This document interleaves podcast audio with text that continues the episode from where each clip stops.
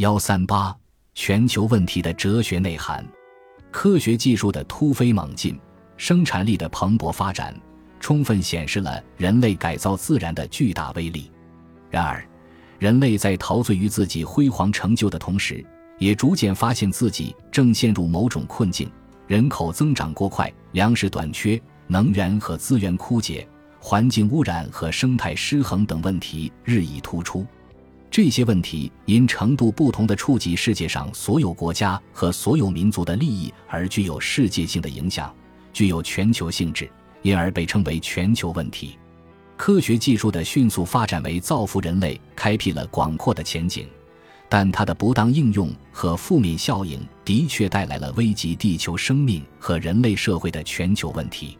全球问题深刻地反映了社会与自然的矛盾。全球问题的出现。从一定意义上说，是由于科学技术广泛应用于自然而又失去控制所引发的。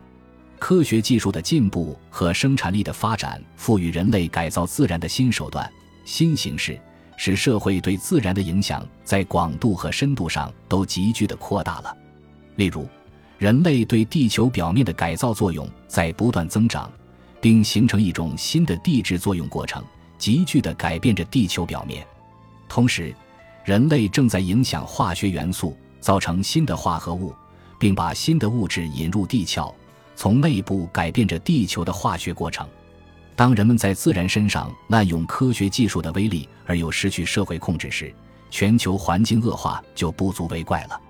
全球气候变暖，土地沙漠化扩展，淡水供应不足，森林资源日益减少，生物物种加速灭绝，资源急剧减少。空气严重污染等，都是人类不合理的利用科学技术的结果。形象地说，生态失衡、环境污染等是以天灾的形式表现出来的人祸，是人们生产方式、思维方式和价值观念的失误造成的。全球问题深刻地反映了科学与价值的矛盾。全球问题提出了科学技术的价值定向问题。科学技术发展既有同人的需要和发展相和谐的一面，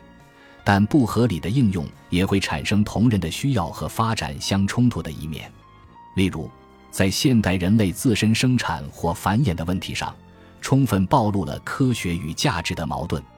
在现代科学技术发展基础上形成的各种医疗、卫生、保健以及日常生活的优良条件，大大提高了人的生活质量。但人口的过度增长迅速消耗着地球上有限的资源，使人自身生产与物质生产之间的比例失衡。在全球问题上存在着不同的态度和解决方案。以罗马俱乐部部分成员为代表的西方未来学者对科学技术与未来社会的发展持悲观态度，认为克服全球问题的基本途径就是把社会生产维持在简单再生产的基础上。即实行经济上的零增长，减缓甚至停止科学技术的应用。与这种技术悲观论相反，技术乐观论则认为，科学技术本身就能解决全球问题。随着科学技术的进一步发展，就能创造出解决诸如人口、能源、环境等问题的手段。这两种观点都从不同的方面夸大了科学技术的作用，忽视了社会制度对科学技术的制约作用。马克思在在《人民报》创刊纪念会上的演说中，从科学技术与资本主义工业的结合中，深刻地揭示了科学技术应用中产生的两面性问题。技术的胜利似乎是以道德的败坏为代价换来的。随着人类愈意控制自然，个人却似乎愈意成为别人的奴隶或自身的卑劣行为的奴隶。甚至科学的纯洁光辉，仿佛也只能在愚昧无知的黑暗背景上闪耀。现代工业和科学为一方，与现代贫困和衰退为另一方的这种对抗，